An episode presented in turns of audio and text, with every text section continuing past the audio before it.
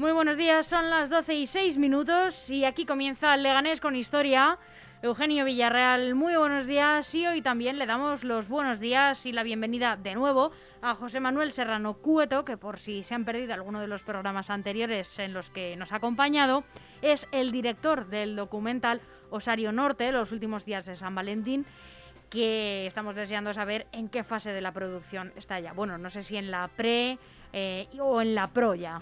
Pues pasado mañana empezamos ya el rodaje. Ay, qué nervios, madre mía. Bueno, buenos días a los dos. Eh, contadme. Pues eso, pasado mañana empezamos ya el rodaje con muchísimos nervios, con problemas de última hora que esperamos que se solucionen pronto, porque siempre antes de un rodaje surgen conflictos que hay que solucionar. Y como no podía ser de otra manera, en este también. Así que eh, un poquito más de estrés a sumar al que ya se tiene cuando se está uno esperando a darle a, a la acción, ¿no? Para los que no lo sepan, porque puede, pues eso, que alguno de los oyentes se haya perdido alguno de los programas en los que nos has visitado o en los que hemos hablado del documental, vamos a refrescarles un poco, José Manuel, si te parece, eh, pues que este documental rescata la figura, si te parece, y voy a citar a la Academia de las Artes y las Ciencias Cinematográficas, que oye, pues es un referente que está bastante bien, ¿no? Para describirlo brevemente y ya pasar a, conocer la actualidad del documental, ¿vale? Este, este largometraje documental, Osorio Norte, Los últimos días de San Valentín, rescata la figura del actor Jorge Rigot y eh, en, en él vais a rodar casi en su totalidad eh, bueno, mm, pues eh, o vais a recrear de alguna manera, vais a recorrer los últimos pasos de, esta figura tan destacada, ¿no? Va a tener unos tintes de thriller documental, cine negro, al estilo que se rodaba en España en los años 50 y en el que, de hecho, Jorge Rigot participaba. Eh, la película, cuya preproducción eh, bueno, acababa de comenzar en el momento en el que salió esta nota, contaba con la participación de Pedro Casablanc, del que hemos hablado y seguro que hoy también hablamos un poquillo, y tu dirección, José Manuel Serrano Cueto. Y el eh, rodaje se desarrolla entre Madrid y Leganés, donde está esta casa LGN Radio. ¿Algo que añadir para que el oyente no se despiste y sepa de lo que hablamos? Pues bueno, no sé si creo que no lo ha citado, para que todavía el oyente que no haya, que no sepa nada de este documental, lo ubica un poquito más. Jorge Rigaud era famoso, sobre todo en los 60, uh -huh. por hacer el San Valentín del Día de los Enamorados y de Vuelve San Valentín, ¿no? De esas dos películas, de esas dos comedias así blancas que se hicieron eh, con parejitas que se llevaban regular y ahí estaba el ángel San Valentín para solucionarlo. Y era un actor, pues eh, un hombre pues muy atractivo, con muy buena planta, mm. que se dice, ¿no? Y, y bueno, eh, a quien le gustase el cine de aquella época y sobre todo lo viviese, pues eh, le tendrá muy en mente. Mm. Y, y, bueno, pues nada, Es- se busca un poco recuperar esa, esa figura y contar su historia, sus últimos días, que fueron una cosa un poco, Un poco drástica, drástica y, dramática. Sí, dramática totalmente. Y cada vez hemos, hemos descubierto algún dato más, ¿no? Relacionado, por ejemplo, con su mujer. ¿no? Su mujer falleció cinco o seis años antes y, y y sufrió el mismo, el mismo final que él, ¿no? Está, bueno, ella peor todavía, porque a Jorge Rigol le tenemos localizado, ¿no? En, un osar- en- el Osario Norte, ¿no? Del cementerio parroquial de Leganés. Pero ella fue enterrada en el Almudena y eh, igual que Rigó, a los 10 años no, nadie se hizo cargo del cadáver y en su caso no se sabe dónde están los restos. Se tiraron a algún sitio en la Almudena, pero no lo tienen localizado. Claro, no, no tenían hijos. No, no tenían hijos, no tenían, tenían una sobrina, pero que luego no sabemos, no, hemos podido conseguir localizarla, no sabemos si siquiera vive esa mujer, ¿no? No tendrían mucha relación, tampoco ellos, no serían una familia muy cercana a lo mejor. Eh, claro, es que, y- es que fíjate, eh, ten en cuenta que la, la sobrina vivía en Francia, Claro. él vivía en España desde los años 50. Entonces, pues quizás no tuvieron, no tuvieron mucha, mucha relación. No te lo puedo confirmar, pero hombre, lo intuyo, lo intuyo porque por el final, ¿no? Suyo, ¿no? Bueno, cuéntanos entonces, eh, ya en nada va a empezar el rodaje por fin. la producción en sí misma, se acaba la preproducción. ¿Y qué nos puedes contar sobre él y cuáles son estos eh, pequeños obstáculos que te has encontrado? Bueno, los obstáculos de, última hora, de última hora, que espera, vamos, lo vamos a solucionar a lo largo del día, son los permisos de rodaje en Leganés, ¿no? Curiosamente, en Madrid vamos a rodar en Gran Vía, no tenemos ningún problema para rodar, ninguno. Eh, no podemos hacer sin ningún problema y aquí estamos teniendo mm, a última hora, cuando hemos pedido los permisos hace más de 10 días, hoy nos contestan con algún pequeño problema, pero que parece que se va a solucionar a lo largo. Que en este, Eugenio, tú eres trabajador de este ayuntamiento. ¿Qué nos tienes que decir? No es inherente al ayuntamiento. No, no, no, no tiene que ver. esto, tiene que ver porque se pidió a través de la comunidad. Se pidió a través de la comunidad. ah, vale, vale. A lo mejor teníamos que haber utilizado otra. Exactamente, yo creo que. Teníais que haber utilizado a lo mejor la vía municipal. Exactamente. Entonces, de parte de producción, pues bueno, haciendo su trabajo como tienen que hacerlo, hmm. haciendo el trabajo bien, ellos se dirigieron a la oficina que se encarga de eso en la Comunidad de Madrid.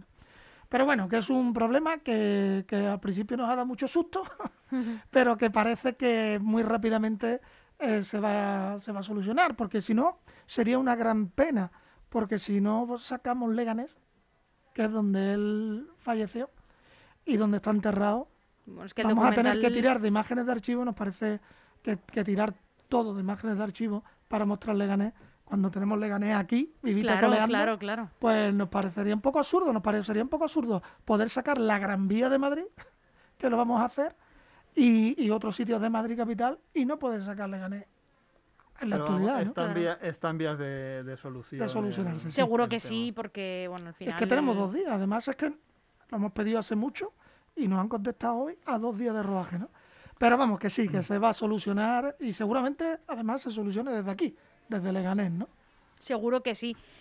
José Manuel, ¿qué nos puedes contar de las investigaciones desde la última vez que nos vimos hasta hoy? Eh, ¿Algún dato que se pueda desvelar? Porque claro, entendemos que tampoco nos vas a contar todo, todo, todo lo que habéis averiguado, porque si no, bueno, pues eh, el documental al final no nos va a desvelar nada, Exactamente, ¿no? A los que te hemos escuchado. Mucho más no podemos no podemos contar. O alguna aparición Hombre, lo más que sí, vaya lo a tener. que sí te puedo decir que es un momento muy bonito que vamos a tener y que hemos conseguido es poder estar en el, piso donde vivió él hasta, los últimos momentos y en el edificio para, para, hablar, para poder hablar con vecinos que lo conocieron, ¿no?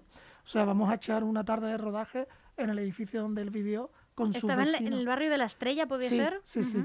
En la calle, vamos, directamente en la calle Estrella Polar, ¿no?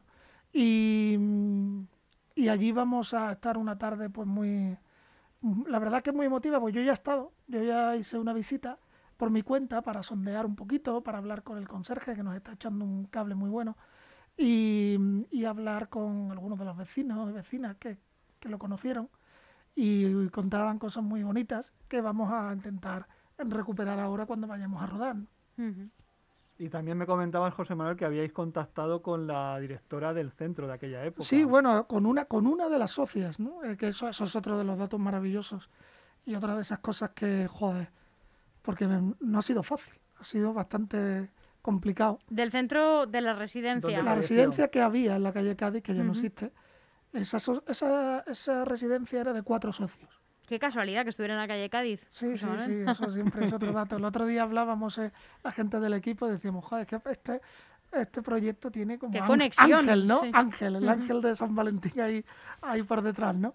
Y porque es verdad que se dan una serie de coincidencias eh, bastante curiosas, ¿no? Y entonces esa residencia tenía cuatro socios. Alguno ha fallecido ya y hemos podido hablar con una, con una de ellas, que era la que tenía veintipocos años entonces, y ella era, ella era una de las socias, ¿no? Y ella era la que más tiempo pasó con Rigón. Y entonces se acuerda muchísimo de muchas cosas y para nosotros es un testimonio valiosísimo. Sí, porque recuerdo que, que bueno, se perdía mucho la pista al no mm. existir ya esta residencia desde hace bastante tiempo también. Ella, ella nos va a contar cosas muy claves de, de, de esos últimos días, ¿no? Porque al parecer no estuvo, eso es una cosa que nos tiene que aclarar ella, porque al parecer no estuvo unas horas, como dicen en, el, en la prensa. Al parecer estuvo más tiempo en la, residencia, ¿no? Entonces, bueno, hay cosas que nos va a tener que, aclarar ella. Y eh, en cuanto a su faceta artística, aunque sabemos que este documental tiene una parte muy humana, muy personal, ¿no? De porque justamente es lo que contrasta eh, una persona tan artista, tan conocida, que luego tiene una vida personal tan dramática, tan dramática que, fíjense, muere y nadie reclama el Mm. cuerpo al final, ¿no? Y muere en- casi en la más, bueno, casi no, en la más absoluta soledad. Em, pero en la faceta artística, ¿habéis logrado recabar algún testimonio eh, más o incluso de gente que esté en activo en el día de hoy y que recuerde o que se haya quedado impactada con, como Es pe- que, le pasó a Pedro Casablanca, de decir, madre sí. mía, ¿cómo le pudo pasar esto a este hombre, no? Y se haya, haya empatizado con la historia. Bueno, a la hora de contarle, eso sí, ¿no? A la hora de contarle el proyecto a gente de la profesión, todos se quedan absolutamente alucinados, ¿no? Con el, con el final de, de rigor, ¿no? Y mucha gente, es que no hay tanta gente viva de que Claro. trabajara con él. Los pocos que hay, pues cuando hemos hablado con ellos, eh, tampoco sabían que había terminado de esa manera. Claro, se pierde la pista Claro. y bueno, acabaría, pues, Claro, no sé, moriría acompañado y de una forma normal, en- entrecomillado, ¿no? Sí, y bueno, pues a ver, algunos se enteraron de que había fallecido, pero no sabían que estaba en una fosa común y que sin nombre, sin nada, que estaba, no tenían ni idea. Y, y les sorprende mucho, mm, sobre todo porque, por como él era, ¿no? Porque era un tipo, pues, muy elegante, muy caballeroso, muy, muy amable, muy simpático, un tipo eh, de los que se vestía de los pies a la cabeza, ¿no? Y entonces eso le, le llama aún más la, la atención, porque no, no era como otros actores que ha habido, ¿no? Y que yo he conocido incluso, que, que se han dejado más de ir en los últimos años, ¿no? Y han estado más a poco más a una vida bohemia, una vida más, pues bueno, porque también ha sido decisión de ellos, ¿no? En este caso no, en este caso fue una serie de circunstancias extrañas, ¿no? Pero eh, yo lo que sí me sorprendió sobre todo es porque yo me estoy viendo toda la filmografía de Rigo. No me la, todavía no la he completado, pero muchas. Y me estoy viendo en los últimos días toda su etapa argentina y, y francesa, que es re- en realidad la mejor etapa de Rigaud. Es más que la española, aunque la española fue más amplia, pero la francesa, que, que trabajó bastante tiempo, y la argentina, que trabajó bastante tiempo, eran papeles protagónicos, era una estrella. Anoche mismo escuchaba una entrevista de televisión, de una televisión argentina, perdón, una entrevista, no, un- la introducción a una película de él, ¿no? De dos críticos. Y hablaban de que era uno de las cuatro grandes estrellas del cine argentino de esa época, ¿no? Y eh, son increíbles esas películas, porque además hace un papel totalmente diferente al que le encasilló el día de San Valentín. El San Valentín le encasilla en papeles de tipo amable, alegre, tal. En Argentina hacía normalmente de villano. Ujú. Y es increíble verle, y lo además muy bien, ¿no?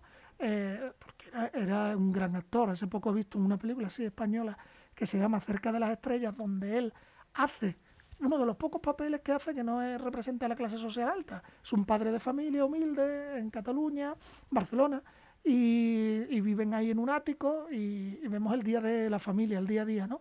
Además no se dobla, porque normalmente en España le doblaban siempre, porque tiene un acento un poco Por el, raro por el acento, claro. un, acento entre argentino, francés y tal. Ajá. Y aquí no lo doblan. Y es magnífico el papel que hace, es increíble, ¿no? Eh, entonces, o sea que él tiene bastante más enjundia que lo que es San Valentín, ¿no? José Manuel, te voy a hacer una pregunta que creo que te hice en el primer programa, pero eh, creo que muchos oyentes se pueden estar haciendo. ¿Cómo llegas tú a Jorge Rigor? Pues mira, yo primero llego porque yo siempre he sido un friki del cine, entonces eh, yo soy un ratón de videoclub y, me- y yo desde muy pequeñito me han interesado el- es- pues todos los actores, ¿no? Y he visto mucho cine. Yo en este caso tengo que decir que yo veía mucho cine de barrio con mi madre. Entonces, la primera vez que descubro a Rigaud eh, seguramente fue en una de las películas de en San Valentín, Claro. viéndolo con mi madre allí en Cádiz, ¿no? Mi barrio de Guillem Moreno. Eh, Es verdad que a mi madre le gusta mucho el cine español y veía todo, y yo, como me gusta el cine de todo tipo, pues lo veía también, ¿no? Pero luego, mm, pero claro, yo veía a un señor allí que yo no sabía tampoco quién era, cómo se llamaba ni nada, ¿no? Yo lo veía y, y me atraía pues, pues físicamente, porque era un tipo muy alto, muy tal, muy con una fotogenia, ¿no?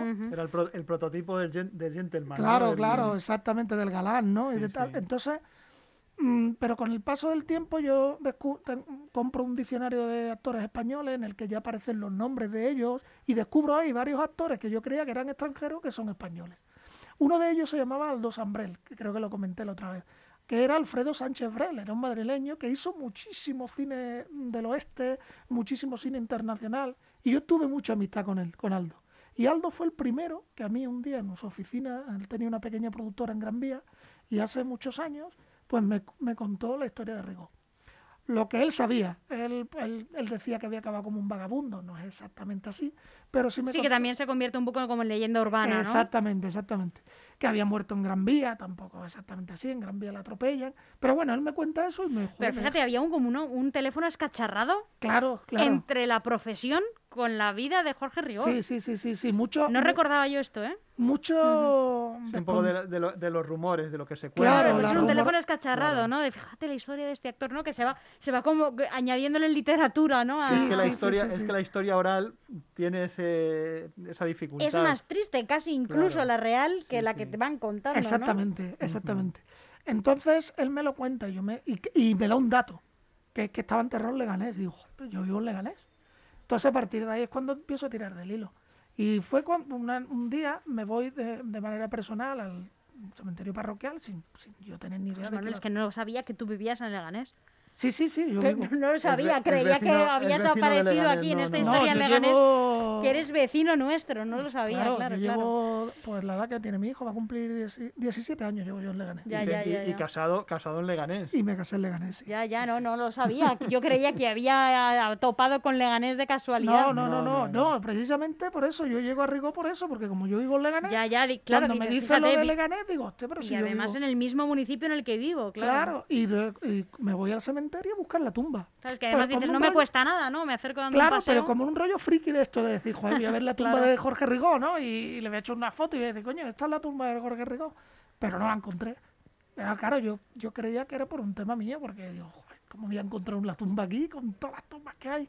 Tengo que estar una a una. Y digo, bueno, no, no me apetece tampoco, ¿no? Y me dijeron allí, un operario me dijo, pues es que a mí me suena que un especialista en los años 80, un especialista de western, se, se enterró aquí, pero claro, a los 10 años lo sacaron de... porque- Un especialista. Claro, eso es lo que él decía. Ah, Volvemos al teléfono cacharrado. Total. Claro, cuando él me dijo un especialista, digo no. De western, digo no. Se, se va a estar refiriendo a Jorge Rigó, que, era, que no era especialista, era actor, ¿no? Pero hizo mucho western. Y además los años 80, era mucha casualidad. Y me dice, pues ese hombre lo sacan a los 10 años, pero como nadie lo reclama, pues está en, la, en los arios. Entonces me fui al, archivo parroquial a corroborarlo. Y allí lo corroboré. Y ahí ya empiezas a tirar del hilo. Y ahí mira, ya fue y mira cuando- dónde estás hoy. Exactamente, ahí cuando yo vi el documento me quedé alucinado. Y digo, hostia, tío, qué fuerte. Entonces ahí empecé a pensar en que tenía que contar la historia. Mm. Y así fue. Y así fue. Mm. Y eh, José Manuel, eh, ¿se ha incorporado, se han incorporado más actores, más, actri- más actrices al, al proyecto? Hemos Nosotros tenemos pendiente, es que no es un documental de entrevistas puramente dichas, ¿no? O sea, em, hay algunas, ¿no? Pero no es. eh, nosotros tenemos pendiente hacer una entrevista a María Mahor, que es una de las actrices em, que trabajaban, era de las protagonistas del Día de los. Enamorados, y que además es de las que más planos tiene con él en la película, ¿no? Eh, de él, de hecho, lo íbamos a hacer aquí, ella vive en Benidorm, lo íbamos a hacer aquí en Madrid un viaje que hizo, pero tuvo un percance ella y no pudimos hacerlo, y estamos pendientes a ver si lo hacemos allí o lo hacemos aquí. Pero poco más, pero por lo que decía antes, mira, de la gente que vive eh, muy mayor ya, y alguna gente trabajó con él, pero no coincidió con él. O sea, trabajó Es en la una cosa película. frecuente en las películas. Claro, que una cosa es trabajar en la película y otra cosa es que coincidas en el rodaje con él, ¿no? Entonces, pues, no lo conocían. Lo, mm.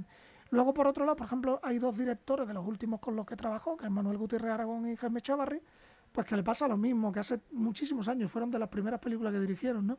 Y entonces en las películas había muchos actores, tampoco tienen un recuerdo. Entonces, bueno, pues tampoco nos es muy valioso ese, ese testimonio, ¿no? Eh, entonces, bueno, pues nos quedamos con, tenemos unos tres actores, algún un director eh, y luego algún, algunos críticos también, ¿no? Pero luego a nosotros lo que nos interesa más es la parte más emocional y más personal. Entonces nos interesa mucho más poder grabar a los vecinos de, de allí, de su casa, ¿no? Que quizás tener a, pues, a un Claro, ahí está el, eh, ahí está el, eh, la amiga, ¿no? De, de la historia eh, para que incluso eh, propios, los propios compañeros de, de la profesión lo vean y quizá se vean en un espejo, ¿no? Claro, claro, que si ese es el asunto, ¿no? El asunto es que cuando uno ve... Mira, yo recuerdo que cuando se estrenó mi documental, el primero contra el tiempo, era sobre actores también olvidados. Eh, y hicimos un, un pase en la sala Berlanga en Madrid, en la que bueno fue muchísima gente de la profesión, ¿no? Asunta Serna, pues yo qué sé, mucha gente, ¿no? Y al salir, la comidilla de todos era, bueno, todos salían con la cara blanca, Claro. porque decían, hostia, tío, es que, Que no me pase. claro, que no me pasa a mí esto, ¿no? Terminar así, olvidado. Y bueno, y en, y en el caso de Contra el Tiempo, no eran finales como el de Rigor, era una cosa más. De hecho, muchos de los de Contra el Tiempo seguían trabajando, menos, pero seguían trabajando. El caso de Rigor es que, de que digamos que es como un extremo, ¿no? Te voy a hacer una pregunta indiscreta, José Manuel, eh, que si quieres la respondes y si Sí. quieres no. ¿Cómo se saca adelante un proyecto así? Pues mira. Además de ma- con mucho trabajo y mucho joder, esfuerzo. He tardado, he tardado, a ver, desde- pues cerca de 10 años. ¿Se cuenta con, con respaldo pues, de instituciones como de la academia o de... de- Mira, este es un proyecto pequeño, esto es, y esto es, volvemos a la magia de antes, ¿no? Este es un proyecto que yo llevo 10 años intentando mover y que no he podido sacar adelante. Aún teniendo a Pedro Casablanc ahí. O sea, yo el proyecto lo movía con Pedro Casablanc porque Pedro Casablanc le gustaba mucho, me dio permiso para tú muévelo. Y, y utiliza mi, y utiliza mi Claro, nombre, ¿no? pues no conseguía que nadie se interesara.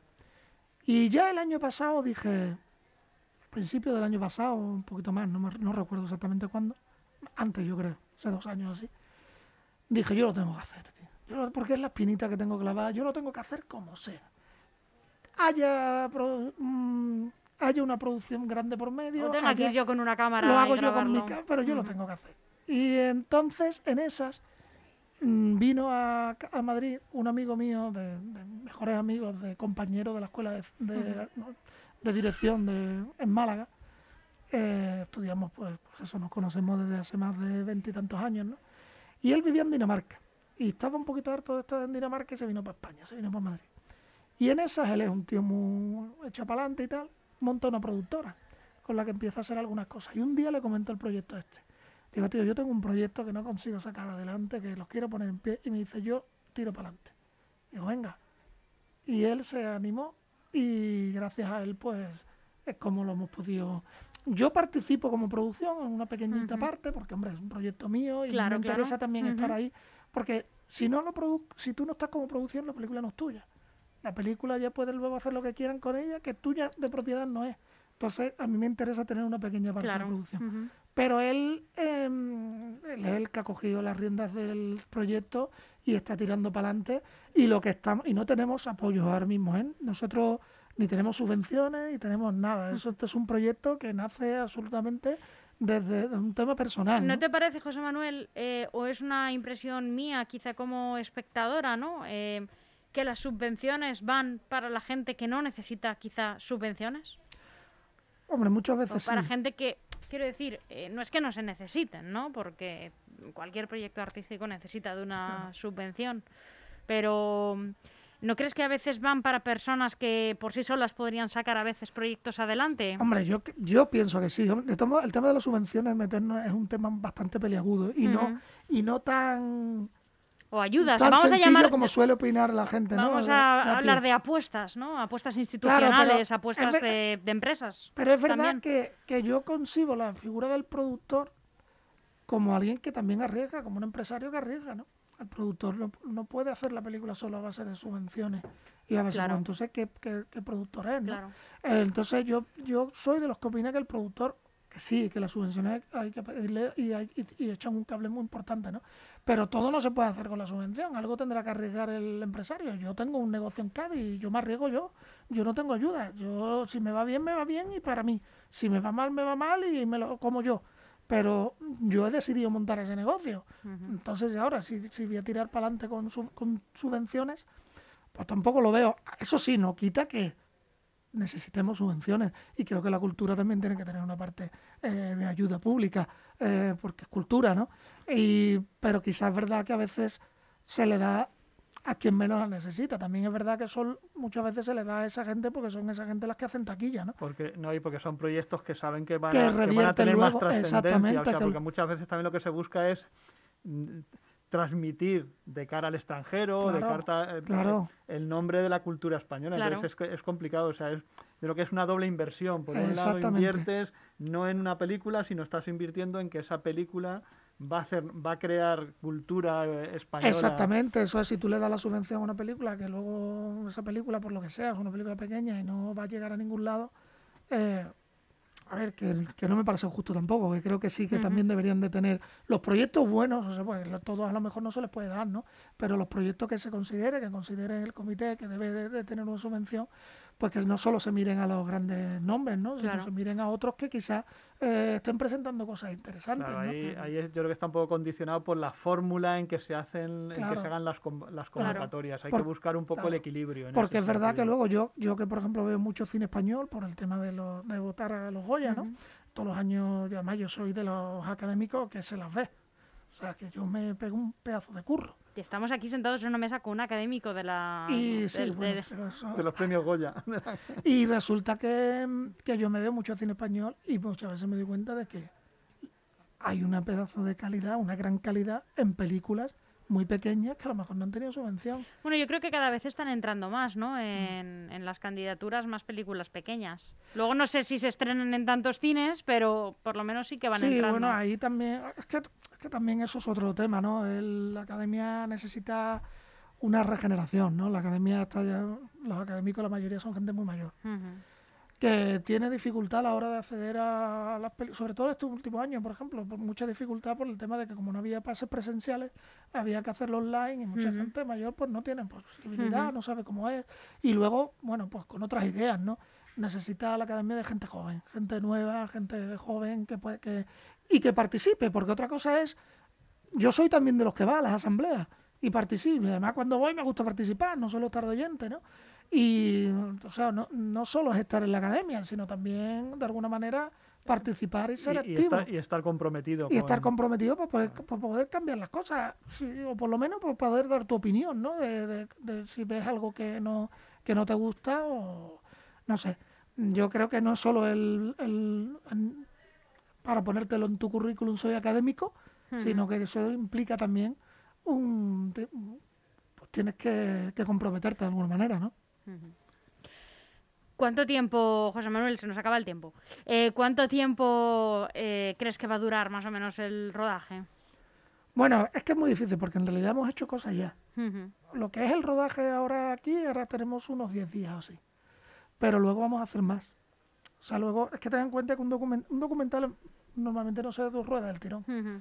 En este caso sí, pero porque tiene cosas muy particulares muy programadas, ¿no? Claro, muy programadas y entonces sí nos facilita. Pero luego se nos van a quedar cosas colgadas, ¿no? Por ejemplo, la entrevista a María Mahor, alguna cosa más... Que están sujetas a la disponibilidad, Exactamente, exactamente. Tenemos algunas cosas ahí más pensadas que también la haremos más adelante. No, no lo sé cuánto nos queda, la verdad, porque también es que también el documental es algo vivo y a lo mejor en esta semana nos encontramos con algo que nos parece importante o una persona nos hablan de alguien. Imagínate que los vecinos nos hablan del mejor amigo de Rigo que todavía vive. Pues tendremos que ir a por él, ¿sabes?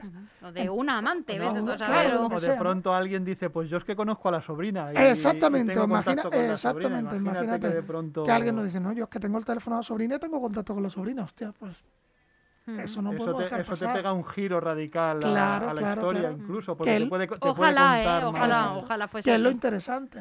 Yo no quiero contar algo, no lo voy a contar, porque no lo voy a contar hasta el documental, ¿no? Pero sí os voy a decir que encontré un dato que va a hacer un giro de guion importante en el documental. Ahora nos deja así. Sí, sí. Una inflexión importante en el documental. Un dato de última hora que además me ha tenido y me tiene Está sin dormir, con la cabeza. Es totalmente capaz de estar sin dormir. Sí, bueno. no, no, si lo digo el de día, verdad. El día que lo descubrí, te lo puede decir el productor, no dormí. Dándole vueltas a la cabeza, vueltas a la cabeza. lo, que pasa es que no quiero contar más, porque mm, es un dato que encuentro, pero que luego tiene una contrapartida, en fin, no, no sé cómo explicarlo, pero bueno, lo dejo ahí, en suspense. Bueno, ya, ya, lo, ya, ya, lo veremos cuando veamos el documental. Sí, sí, sí. José Manuel, eh, Eugenio, muchísimas gracias a los dos por acompañarnos en el día de hoy. José Manuel, en un tiempito volvemos a vernos a ver qué tal ha ido el rodaje. Doy por supuesto que estos pequeños obstáculos, estos problemas inconvenientes de, de última hora se van a solucionar, segurísimo que sí. Y aquí estamos para cuando tú quieras. Pues muchas gracias. Oye, déjame decir una cosa muy Hombre, breve. por supuesto. Eh, lo que sí me gustaría que es, porque aparte del documental, para mí lo más importante de este proyecto es la placa que quiero que el ayuntamiento le ponga en Leganés a Jorge Rigó y que estamos luchando ahí, que no sé cuándo, si se va a poner, si no se va a poner, no pues sabemos. Pues esperamos que sí que, se la pongan. Está también la del Castañero ahí pendiente, que es otra figura ilustre de este pues, municipio. Pues ahí estamos luchando y eso es uno de los conflictos del documental también, si conseguiremos o no conseguiremos que se le ponga la placa en Leganés. Pues eh, esperemos, que, sí, Eugenio, tú también muévelo, que eso también son cosas que dependen un poco de, bueno, no dependen de tu área, pero, pero bueno, sí que... Algo se intentará hacer. algo puedes hacer, algo puedes hacer. Y de hecho del Castañero y de alguna otra persona más, tengo, estamos trabajando. ¿Estáis trabajando en ello? Me han pedido cosas y estamos... Eh, yo sé que hay un departamento del ayuntamiento que está trabajando en ello. Bueno, pues yo creo que, eh, espero que trabajen eh, fuertemente en ello para que al final se lleve a cabo, al final es hacer una placa y colocarla. Muchas gracias a los dos y volvemos a hablar muy pronto. Eugenia, a ti te veo el lunes que viene. Nos vemos. Hasta luego. a vosotros, gracias. ¿eh?